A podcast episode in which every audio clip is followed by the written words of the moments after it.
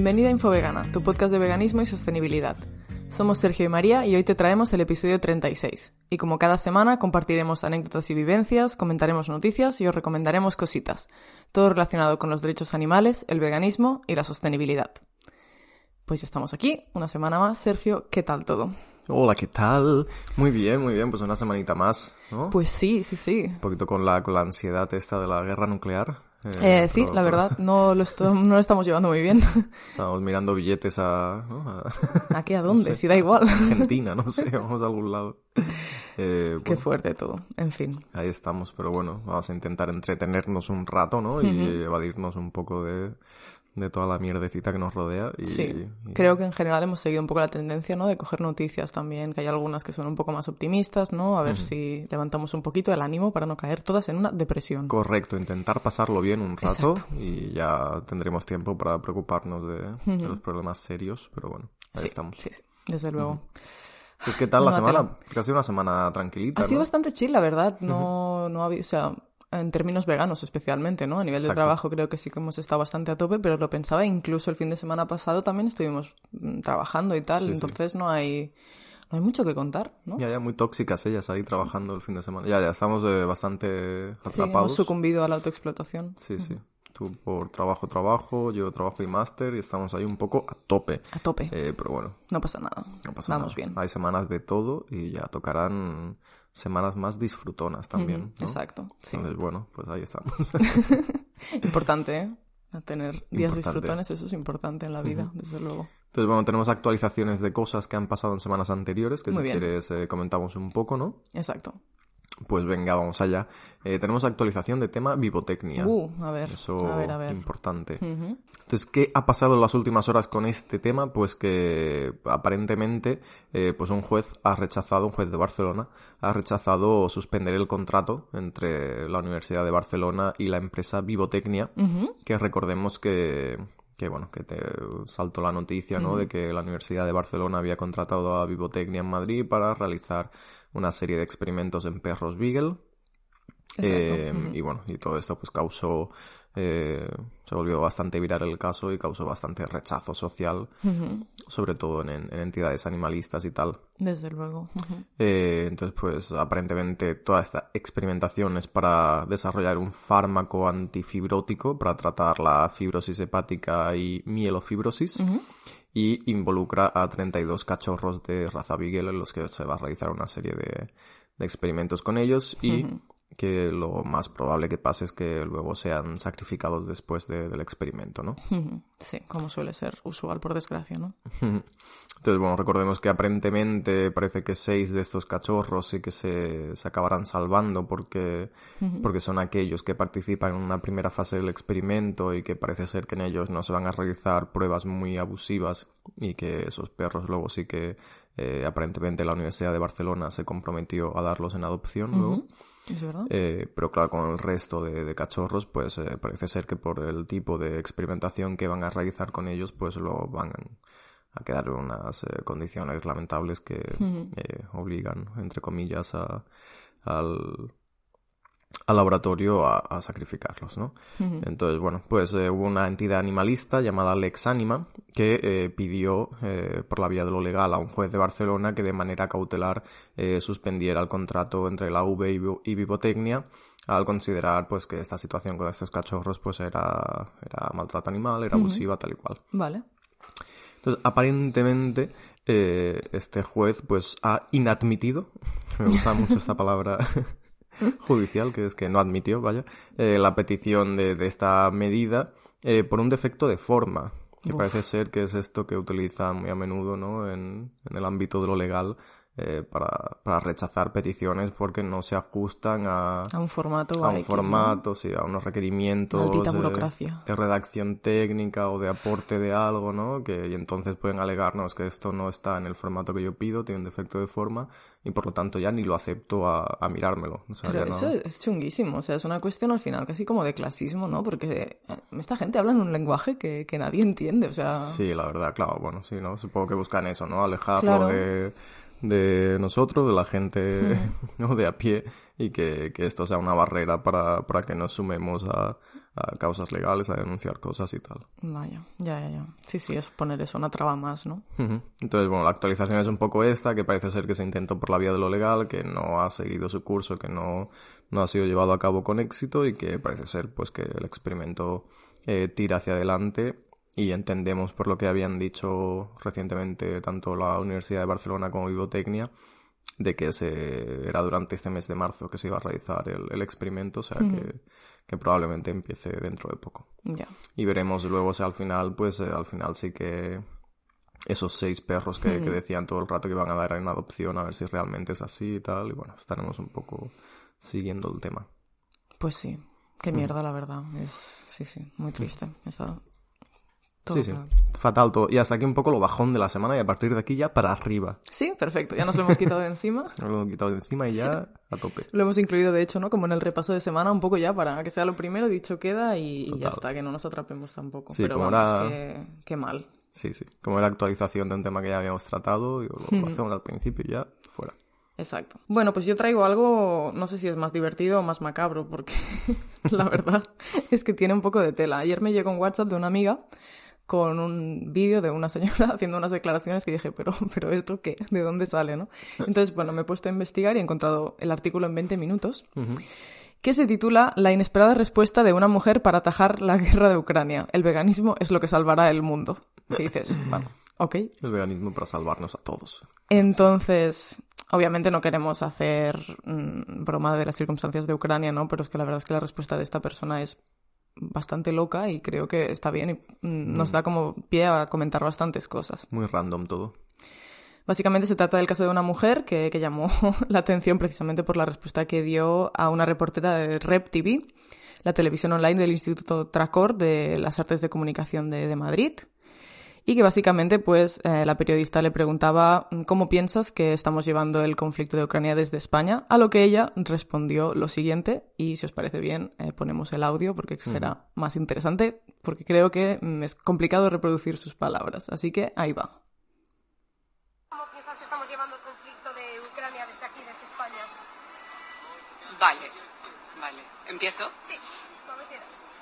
Mira, para mí está clarísimo el primer paso que tenemos que hacer es, desde España, dar ejemplo y ser todos veganos. El veganismo es lo que va a salvar el mundo. ¿Por qué?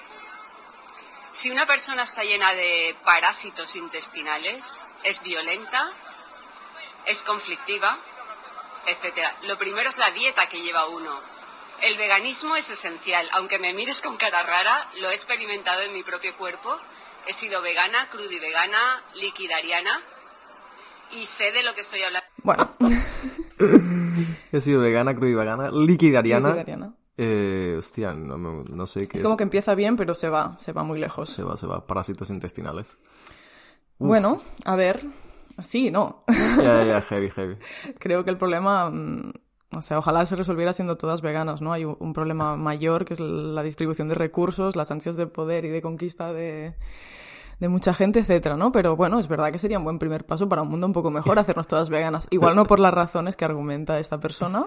Sí, creo que entendemos como el mensaje de fondo, ¿no? Pero las formas son un poco raras y un poco Hombre, y tampoco... desubicadas y descontextualizadas. Me creo que el, beneficio de hacernos veganas es más el no contribuir a la explotación animal y al final consumir de forma que también es más sostenible con el medio ambiente, que no por el hecho de que mm, el comer animales te produzca parásitos intestinales que te conviertan en una mala persona, ¿no? Que bueno, que bueno, es verdad que, que si tú tienes un mal microbioma y te duele mucho la tripa, y estás muy enfadado, igual, no sé, pues te da por invadir Ucrania, pero no creo, la verdad. Creo que hay otras, otros factores ahí que no está contemplando. Yo lo, cuando me lo enseñaste después de esta mañana lo he buscado por Twitter y claro, había mucha gente que decía de verdad que, que nos llevéis una mala impresión, que existimos los veganos normales, de verdad que esto...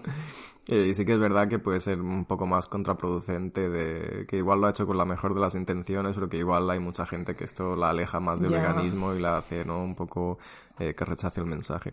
Yo creo que de fondo hay un, un mensaje que a veces, eh, bueno, flota en torno a todo este tema del veganismo, que es en plan, eh, la violencia genera violencia, ¿no? Que es en plan que si eh, normalizamos la explotación animal, la violencia contra los animales y tal, es un paso más de, de sensibilización hacia generar otro tipo de violencia, ¿no? Y que seguramente si empezamos a, a respetar a los animales no humanos, eh, esto nos lleve a un grado de empatía mayor en todas las esferas de, de, la vida, ¿no? Sí, que de hecho hay estudios que demuestran que eso es así, que cuando empatizamos con, con la causa de los animales también, pues eso, ¿no? Vemos que disminuyen conductas racistas, homófobas, sexistas, ¿no? Entonces es verdad uh -huh. que por ahí.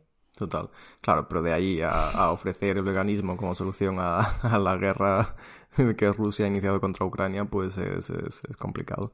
Sí, la verdad.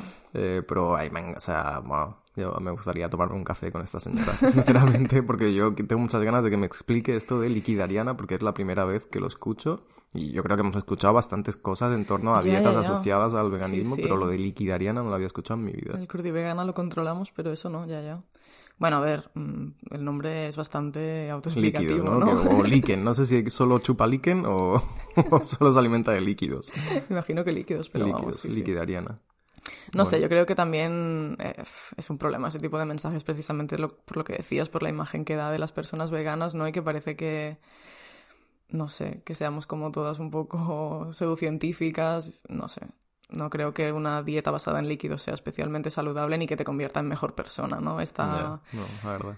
Mm, ir por la cuestión de la nutrición, igual yo no habría ido por ahí, igual habría ido más por lo que tú comentabas, po- por la cuestión de la violencia genera violencia, o al final, pues obviamente, si consumes una dieta basada 100% en vegetales, pues eh, usas menos tierra, esta tierra se puede redistribuir, en lugar de alimentar al ganado se puede pues mm, destinar a alimentar a otras personas que están pasando hambre, pero eso obviamente hay otras cuestiones como la distribución de recursos, ¿no? Que, Mm, en fin, bueno, Bueno, queda como apunte gracioso de- del día, pero... Sí, sí, sí. Gracias Inés por mandarme este audio.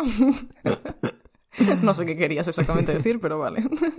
Yo lo veo como potencial meme, ¿eh? Soy vegana, crudivegana, crudivegana y liquidariana. Yo lo veo esto Exacto. como, como bio de, de Twitter, vaya. Claro, claro. Es que cuando le preguntan cómo crees que podemos solucionarlo, y la mujer se pone en plan, vale, empezamos. Lo- como lo tengo clarísimo, o sea, tengo ya el discurso hecho, estaba deseando que, que me pararas aquí y me hicieras esa pregunta porque necesito soltarlo ya, ya. He esperado este momento toda la semana porque lo llevo preparado. sí, sí, total, bueno. Bueno, en fin, oye. increíble. Bueno, muy A bien. favor de la performance, ya está. A favor de la performance, a favor de que esta persona sea vegana también. Eso sí, O sea, eso a muerte, gracias. exacto. Y, y, que su parte de razón tiene, oye. parte razón tiene y si nos está escuchando le invitamos a que venga al podcast un día. claro que sí. Nos explique todo esto. Muy bien, muy bien. Pues que tenemos algún repasito más o pasamos ya a noticias propiamente dichas. Pues pasamos a noticias que yo creo que tenemos bastante tela que cortar. Así que, Venga. venga. Vamos allá. Venga, pues la primera noticia de la semana eh, es algo que me ha parecido bastante curioso, ¿no? Porque parece ser que en Alemania tienen a su Alberto Garzón Ah, también. tienen a, a un clon. Tiene que haber uno por país, yo creo. Tiene que haber uno por país, correcto. Eh, pero me ha sorprendido bastante, muy acertadas las declaraciones en general para ser quien es. Qué bien. A ver. Entonces, el ministerio, el, perdón, el ministerio no, el ministro. El ministro de Sanidad alemán eh, pide que se reduzca un 80% el consumo de carne. Muy bien, estoy a favor. Muy sí, sí. Entonces, ya sabemos que sí, que lo ideal sería que saliera y dijera, venga, todos veganos, pero bueno, como esto no, esto no, no existe un mundo ideal, pues bueno, como mínimo está bien que un ministro de Si Sanidad pusieran alemán... la señora esta, mira, igual nos obligaba a todos. Ojo, eh, que yo la veo con potenci- potencial de ministra. Entonces, bueno, el- el- la noticia salió en el, en el periódico alemán Der Spiegel, eh, donde el ministro federal de Sanidad alemán, el profesor eh, y doctor Karl Lauterbach, que me perdone si no, a partir de ahora va a ser Karl, ¿vale? Nuestro amigo Karl, ha sugerido que se introduzcan iniciativas para reducir drásticamente el consumo de carne en el país. Karl dijo que esto sería esencial para cumplir los objetivos de sostenibilidad, sugiriendo que la carne debería ser grabada para grabada con impuestos, no que, sí, hagamos un vídeo de la carne. Debería ser. Sugirió que la carne debería ser grabada para hacerla menos asequible y que los productos de carne alternativa deberían ser subvencionados, que esto es muy importante. O sea, no sí, solo... algo que llevamos diciendo un montón de tiempo, ¿no?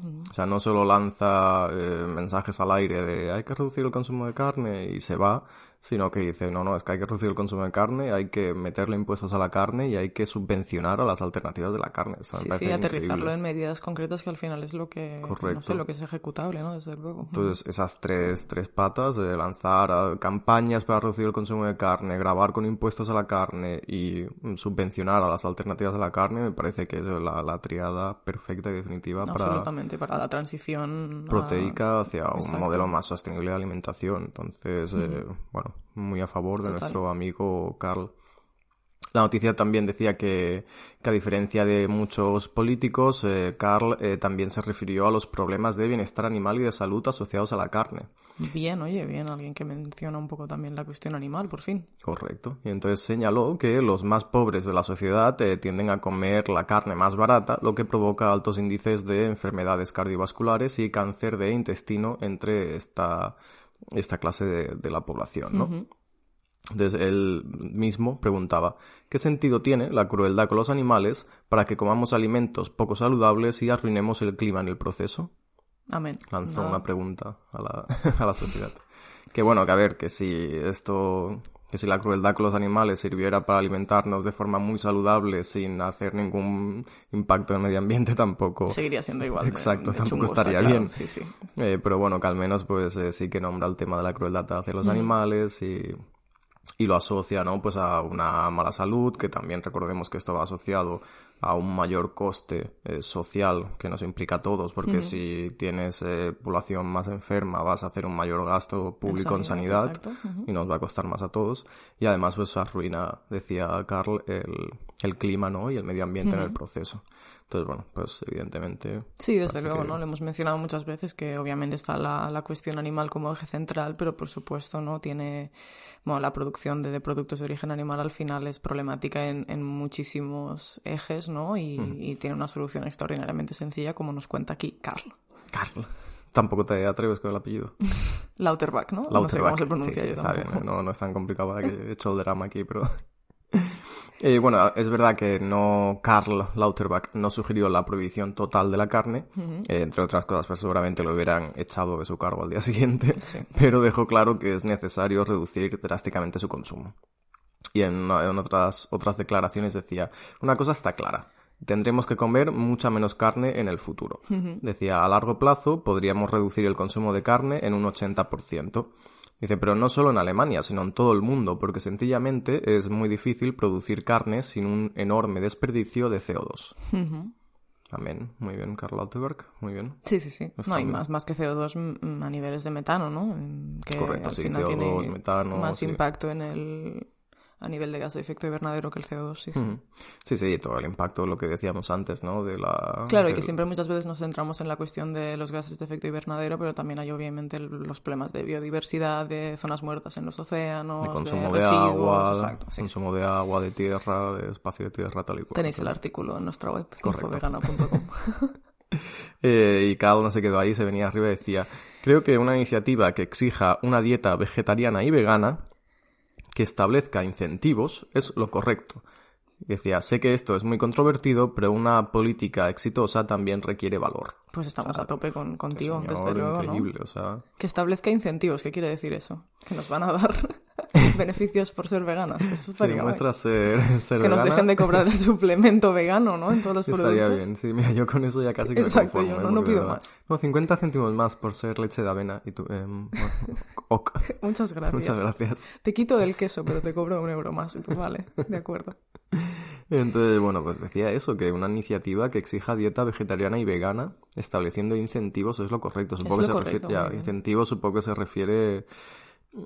No sé a qué se refiere, la verdad. Bueno, no poner si- facilidades igual, simplemente con eso ya... Ah, no sé si se refería a todo el tema de subvencionar las alternativas a la carne o si se refería a los a, a la masa de la sociedad, a incentivar a la sociedad un poco a que haga este cambio, supongo. Ya. Entonces, eh, bueno, una manera de incentivarlos al final es subvencionar las alternativas a la carne, porque entonces eso significa que se reduce el precio de estos productos y es más fácil acceder a, Totalmente. a estas alternativas. Entonces, bueno, Es que es súper importante lo de hacerlo accesible, desde luego.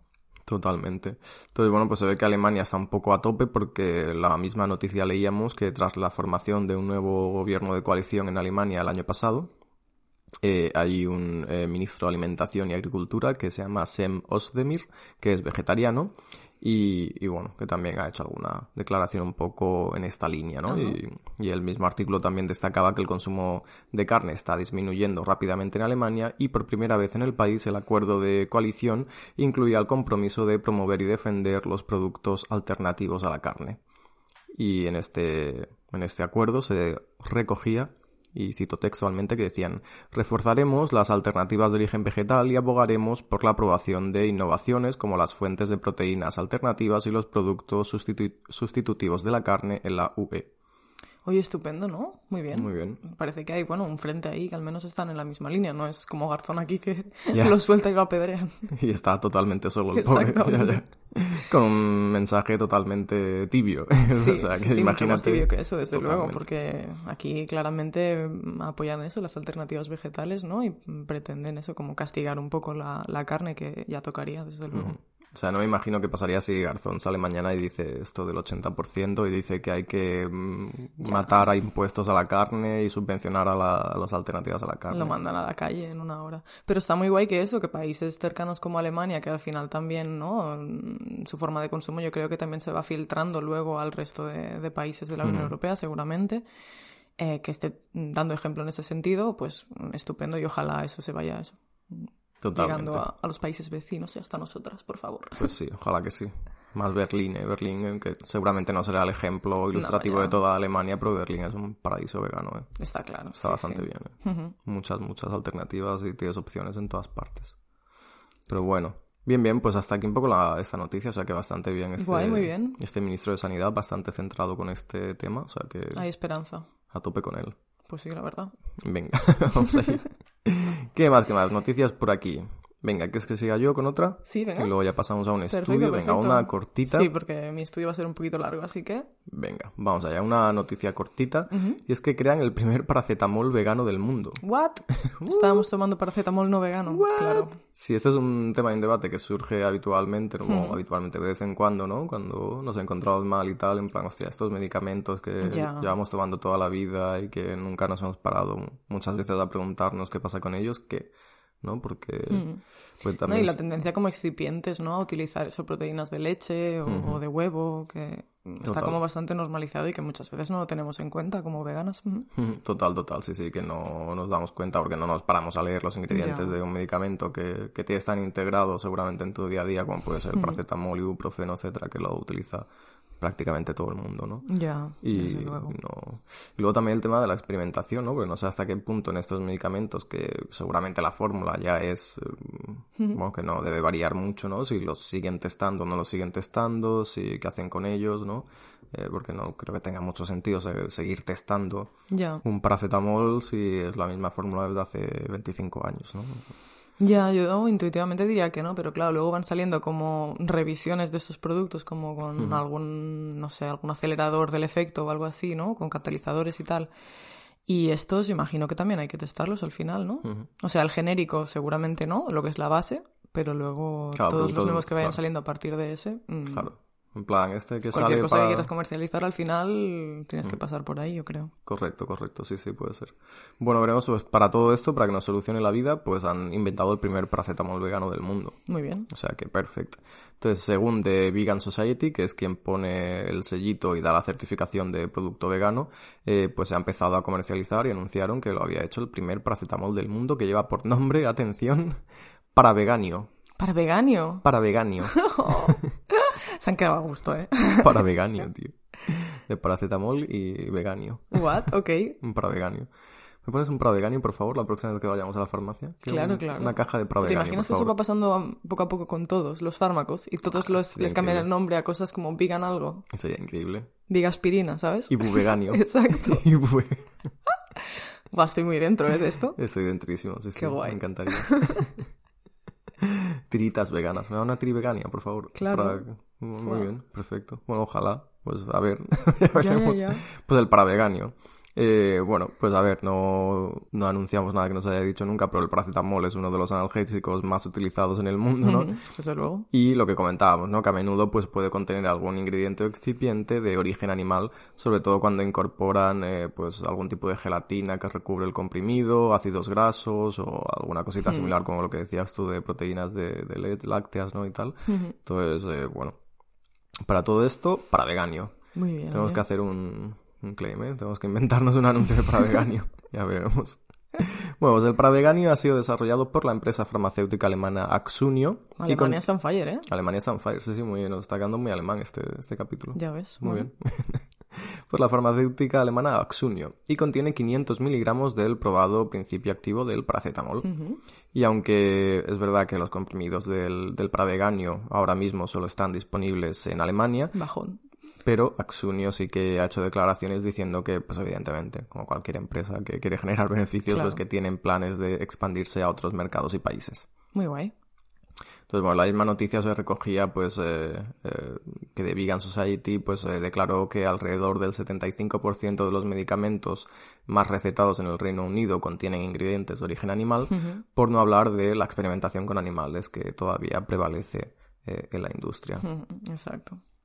Eh, habla del Reino Unido de Vegan Society porque ellos son de allí, entonces supongo que los datos que manejan más son, son los de allí. No creo que cambien mucho, seguramente, ¿no? Entre países no cabría esperar No. que aquí de pronto fuera muchísimo Fuera menos. sería- 20%, pues no.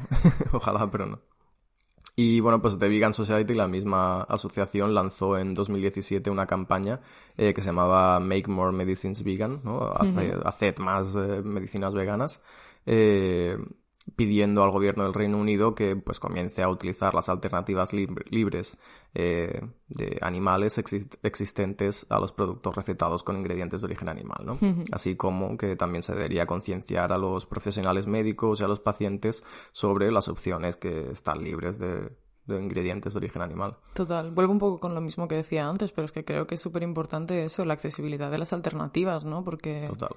Bueno, incluso la definición de veganismo, ¿no? De, es que, bueno, es evitar cualquier producto, ingrediente, servicio que use animales en medida de lo, de lo posible y practicable, ¿no? Entonces, em, para mucha gente que no disponga de alternativas, pues obviamente mm, no habrá podido hacerlo y por eso es súper importante que cada vez eh, se extienda en todos los sentidos, ¿no? En, y no solo en la alimentación, que obviamente es fundamental y es donde hay más víctimas animales, sino también, pues eso, en otros sectores como son la farma, por ejemplo, está claro. Total. Sobre todo que se demuestre que es posible hacerlo de otra manera, que se demuestre que es posible crear un producto alternativo. Que seguramente, el- mm, no lo sé, a lo mejor no, pero el, el precio de este producto seguramente será más alto que su homólogo, eh, con ingredientes de origen animal, tal y cual. Pero como mismo ya hay una alternativa, ya se demuestra que se puede hacer y abre el camino a que, a que quien quiera hacerlo, que se vea la obligación de hacerlo, pueda hacerlo. Entonces, Y estamos hablando de un fármaco que es súper común, o sea que realmente puede tener pues como mucho impacto, ¿no? Totalmente, sí, sí. O sea que, guay, buenas noticias, que Pues sí, la cosa vaya avanzando en todos los campos, o sea que, perfecto. Muy bien. Pues vamos un poquito con tu estudio, ¿no? Perfecto, pues ahí voy. Tenemos ganas de estudio ya. Bien, gracias. Muy bien, pues empezamos. Eh, un estudio publicado esta semana en la revista PLOS Medicine revela que el consumo de una dieta basada en plantas, que no 100% vegetal, pero bueno, basada en plantas, especialmente en las primeras etapas de la vida, puede prolongar la vida de una persona más de 10 años. ¿Cómo te quedas? Wow, o sea, más de 10 años está muy, muy bien. Está ¿eh? bastante bien, pero da igual porque nos va a matar antes una bomba nuclear, pero está bien.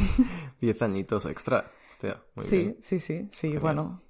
También está el cambio climático, está futuras pandemias, va a ser complicado llegar a esos 10 años, pero bueno, vamos ahí a soñar con ellos, desde luego. 10 años más de sufrimiento, tal vez, intentando escapar de... Puede ser. Bueno, veremos, veremos. Bueno, Pero bueno, 10 años más. 10 años más. A por ellos. a. Vamos. Pues investigadoras noruegas se propusieron eh, comprender mejor cómo afectan las diferencias eh, dietéticas en la esperanza de vida. Y mm, bueno, básicamente lo que ya se sabía a raíz de otras investigaciones es que tener una mala dieta o una dieta que incluya pues mm, factores de riesgo como pues eso, consumir mucha carne roja o algo así, pues causan alrededor de 11 millones de muertes al año alrededor del mundo, ¿no? Que es una cifra bastante loca. Y como decías también antes, ¿no? Un gasto social como bastante importante. Totalmente. Así que bueno, básicamente lo que hicieron aquí las investigadoras es utilizar un estudio que se llama Carga Global de Enfermedad, que básicamente es una colección de datos que atribuyen la mortalidad por enfermedad a una serie de alimentos individuales, ¿no?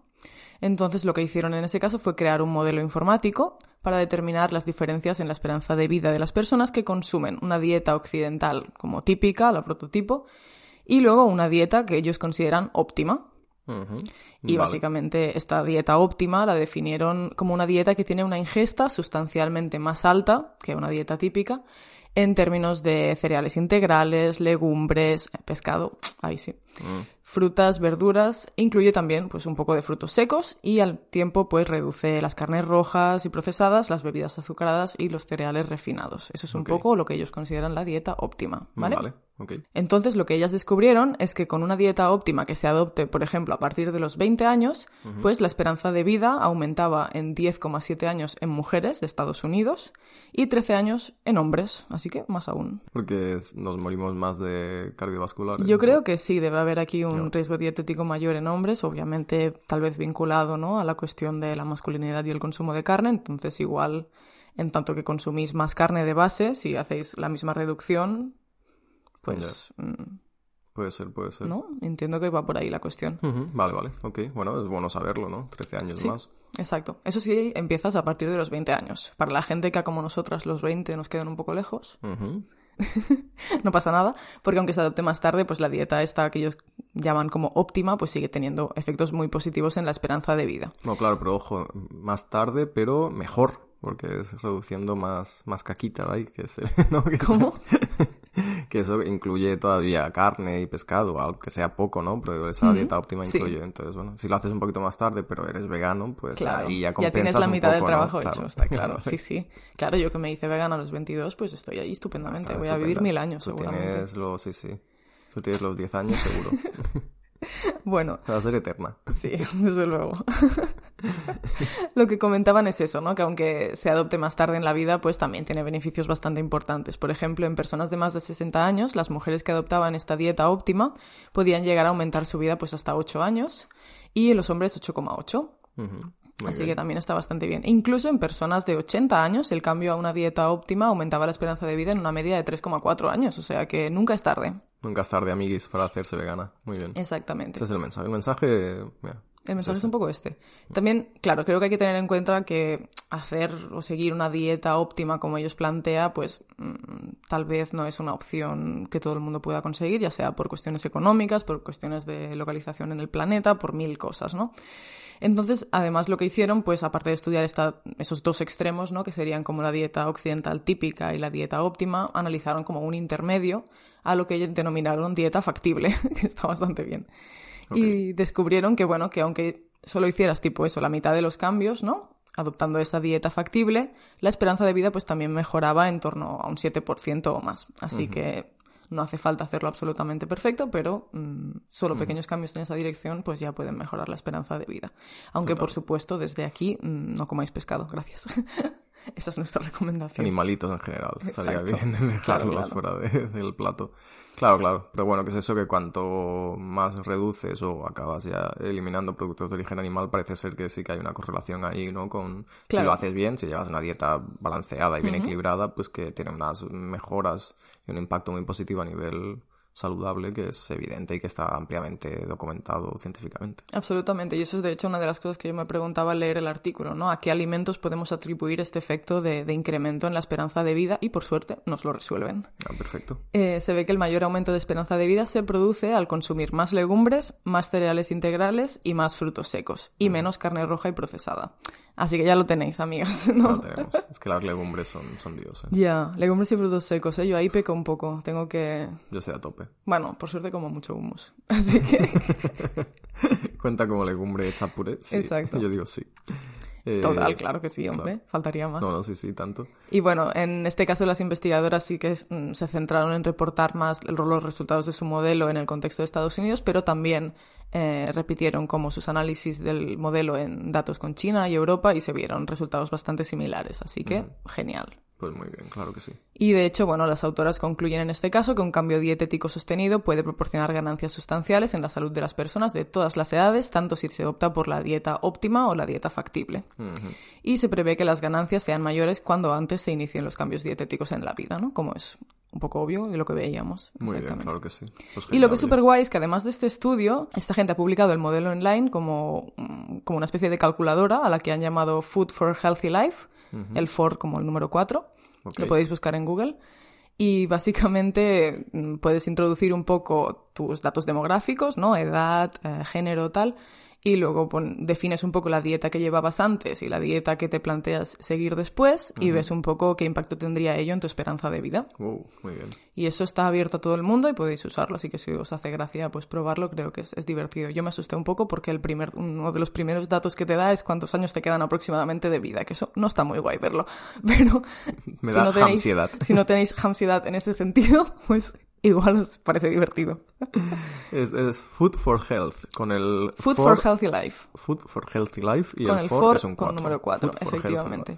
La idea un poco de crear esa herramienta es básicamente sobre todo pues ayudar a profesionales de la salud, a, también a responsables políticos o legisladores y también obviamente al público general, pues a comprender mejor los efectos de la dieta en la esperanza de vida, ¿no? Y cómo dejar de tomar ciertos alimentos concretos puede impactar, que al final pues me parece súper interesante.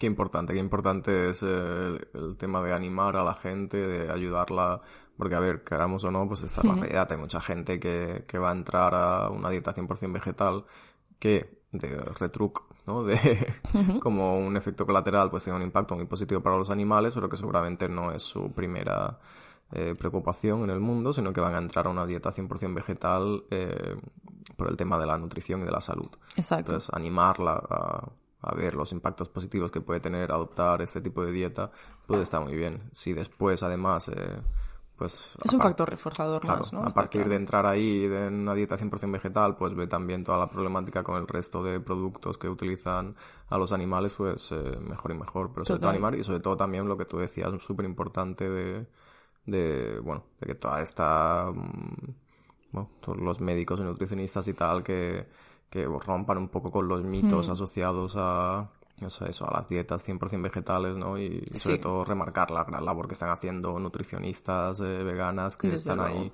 picando piedra absolutamente y abriendo camino para que esto cada vez sea más aceptado y se entienda que no tiene ningún déficit el hecho de llevar una dieta 100% vegetal. si se Claro, hace y bien. que yo creo que ya tenemos muchísima evidencia que, que apunta en esta dirección, ¿no? Por ejemplo, este, en realidad ese estudio mm, está, está muy guay el modelo que han generado y que lo hayan hecho así como de acceso abierto, pero en realidad, bueno, mm, lo que está haciendo es reforzar algo que ya venimos viendo en investigaciones anteriores, ¿no? Por ejemplo, tenemos un estudio también de, de la universidad, bueno, de investigadoras de la Universidad de Michigan, que utilizaron también estos mismos datos para desarrollar lo que llamaron índice nutricional de salud, un índice que básicamente cuantifica los efectos sobre la salud en minutos de vida eh, perdidos o ganados de más de 5.800 alimentos. Qué guay, muy bien.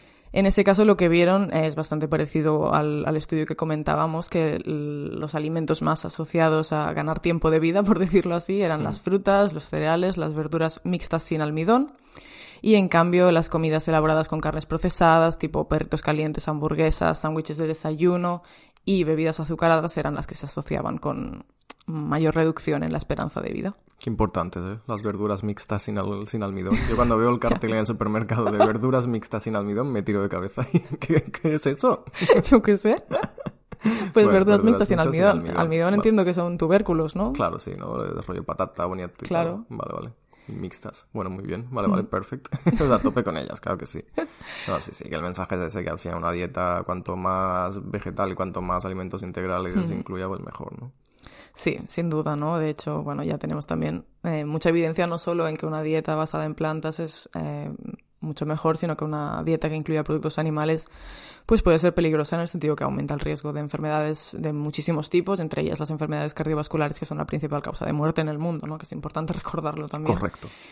Y nada, que tampoco queremos promover mm, dietas restrictivas en ningún caso, me parece No, importante mencionar eso, nada. pero que mm, pues si tenemos una buena relación con la comida, el hecho de tratar de incluir más vegetales, más cereales integrales, ¿no? Mm, Todo ese tipo de alimentos pues puede ser muy beneficioso para nuestra salud, puede incrementar nuestra esperanza de vida y, y ya está, ahí está el beneficio, ¿no? Y lo que comentabas tú, que al final puede que muchas personas se acerquen a la alimentación plant-based con un objetivo nutricional o de salud propia, pero que a medida que tú vas dejando de participar en la explotación animal o haciéndolo en menor medida, también te genera menos conflicto y eres más capaz de, de cuestionarte lo que estás haciendo y, y observarlo como una cuestión ética, ¿no? Y, y- y entender la problemática animal. O sea, al veganismo se puede entrar de muchas maneras y una vez dentro generalmente pues vas descubriendo también los otros beneficios, ¿no? Si entras por salud pues descubrirás que también es mejor para el medio ambiente y para los animales y un poco viceversa. Total, total. La importancia también de, de que este tipo de información de la ética animal esté presente en sitios a los que estas personas van a acabar llegando, ya sea claro. sitios digitales o físicos. Quiero decir, estas personas van a acabar yendo a restaurantes eh, vegetarianos o veganos, que en esos restaurantes pueden haber eh, libros o flyers o lo que sea de información sobre ética animal también. Claro. Y, y quieras o no, pues es una puerta de acceso y que si en estos sitios hay esta información o si van al perfil de, de una persona que hace recetas veganas y de vez en cuando comparte algo de ética animal, pues esto también suma, hace que la gente lo asocie a esto, ¿no? Y hace que también pues vayan introduciéndose un, un poquito en todo este tema que está guay. Exacto, sí, sí, es mucho más fácil aceptar que mm, la explotación animal es algo negativo cuando tú no estás participando en ello, ¿no?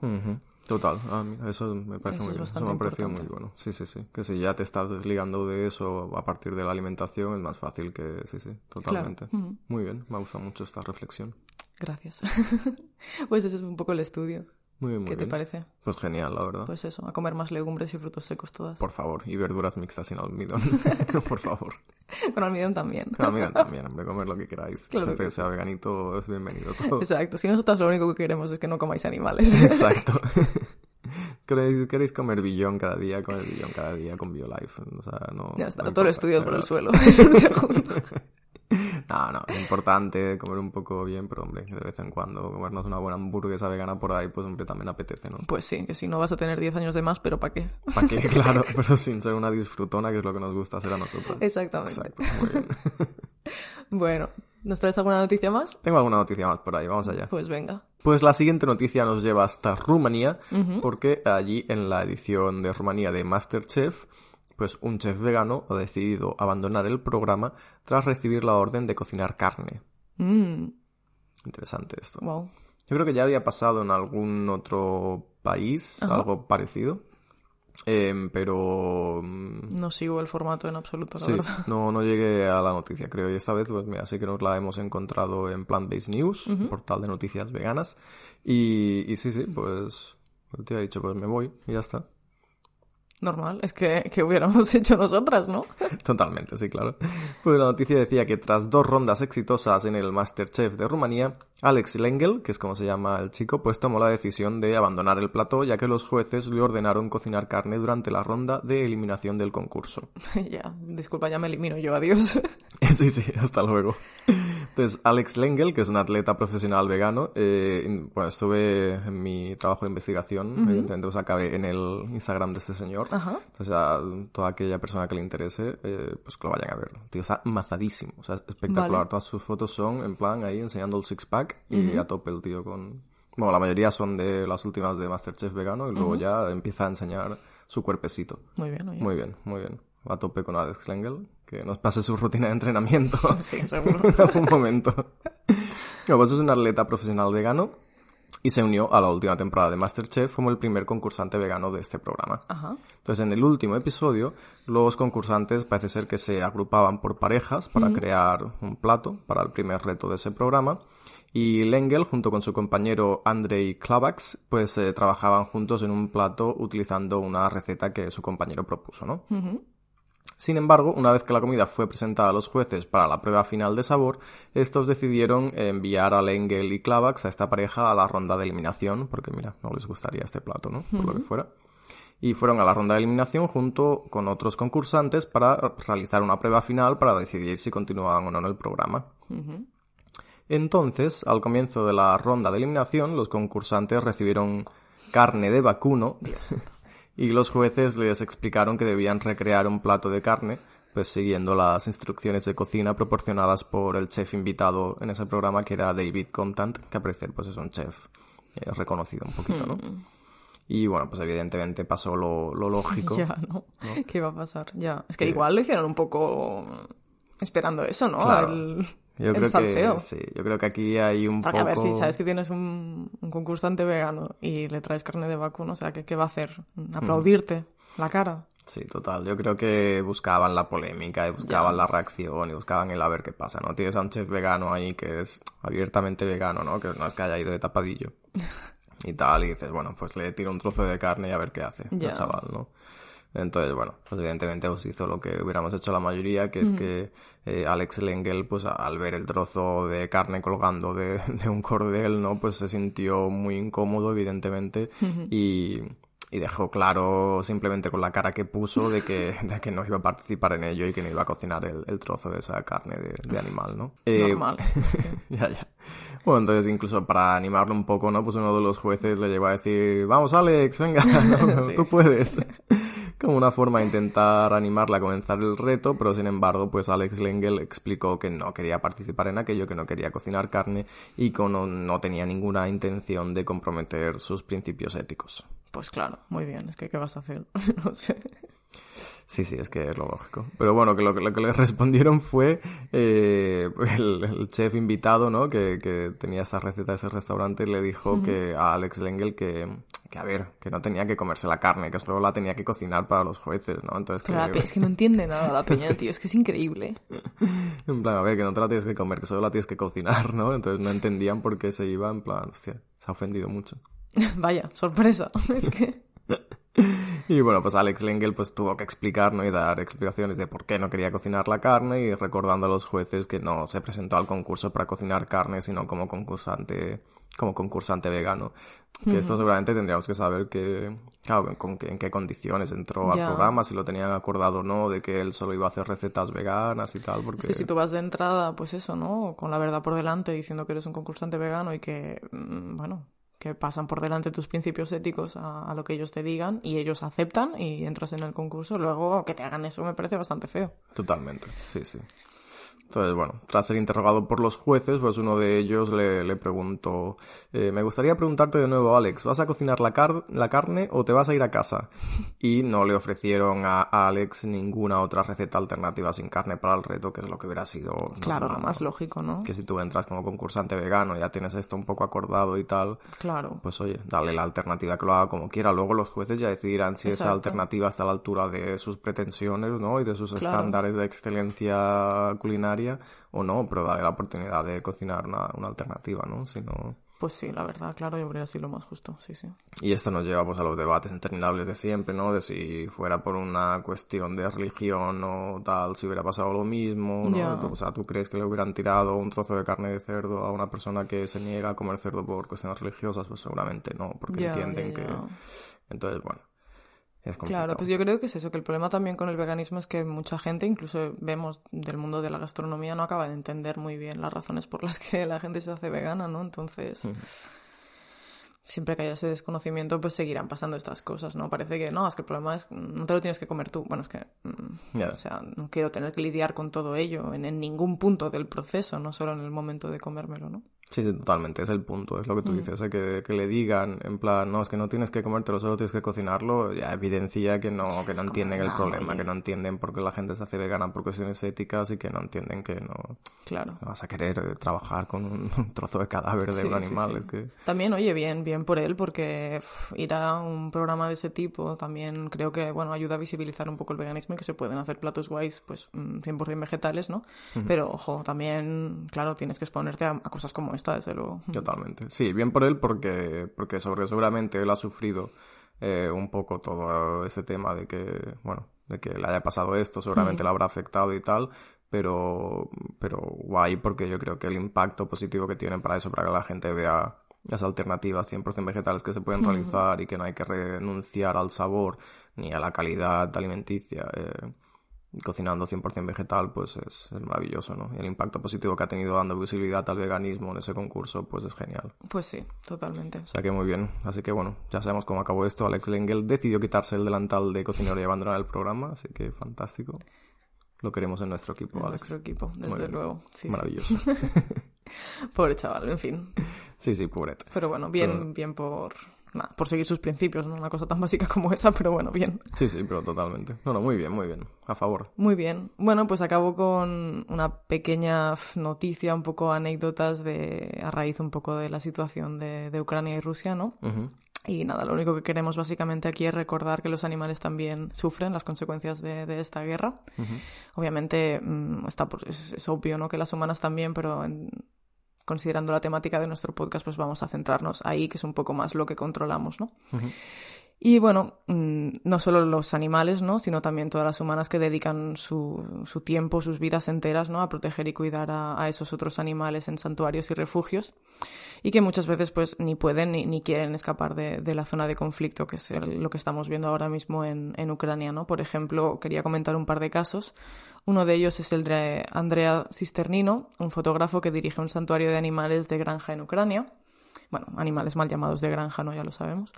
Y que, bueno, básicamente anunció por Facebook que no pensaba dejar el país, sino que se quedaría para cuidar a los 400 animales que viven en su santuario. Y de hecho afirmó que prefiere morir antes de que dejarlos atrás. Y que claro que esos, los 400 habitantes de, su santuario pues merecen ser protegidos a, a, cualquier precio y hasta las últimas consecuencias, ¿no? Así que, bueno, es, es bastante complicada la situación, desde luego, pero es, es bonito y esperanzador ver que hay gente ¿no? que realmente valora la, la vida animal como, pues como se merece. Total. Y bueno, básicamente en su página de Facebook, que ya cuenta con más de 70.000 seguidores, pues eh, Andrea comparte actualizaciones sobre sus circunstancias y en un clip muestra, pues por ejemplo, helicópteros militares rusos sobrevolando el refugio, que alberga pues todo tipo de animales, ¿no? Como decíamos, vacas, cerdos, caballos, ovejas, mm, cabras, perros y gatos, etcétera, ¿no?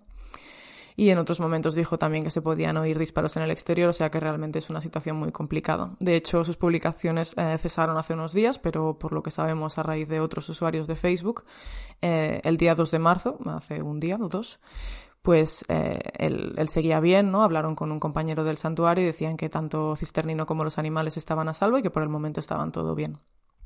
Y bueno, en otros lugares de Ucrania se están produciendo, por supuesto, pues escenas similares y ya que muchas personas pues han decidido, por supuesto, quedarse con sus animales de familia a pesar de, de los riesgos que esto comporta. Tenemos el caso, por ejemplo, de Rishab Kaushik, perdón por la pronunciación del nombre. En este caso se trata de un estudiante de ingeniería de la Universidad Nacional de Kharkiv que tenía la intención de volar a su casa en India, creo, con su familia la semana pasada, pero cambió sus planes cuando le dijeron que mm, no, no obtuvo la autorización básicamente para llevar a su perro rescatado Malibu.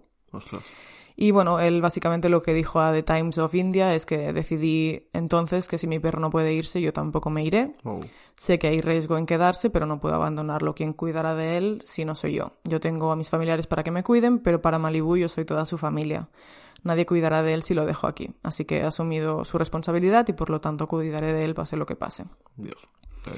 Así que bueno, son historias bastante trágicas, pero que al menos pues nos recuerdan que, que, hay personas que incluso en circunstancias tan complicadas como esas, pues que apuestan por, por quedarse con sus compañeros no humanos, que es lo que lo que hay que hacer desde luego, pero realmente, ¿no? Responsabilidades hasta las últimas consecuencias, ahí lo vemos muy claro, ¿no?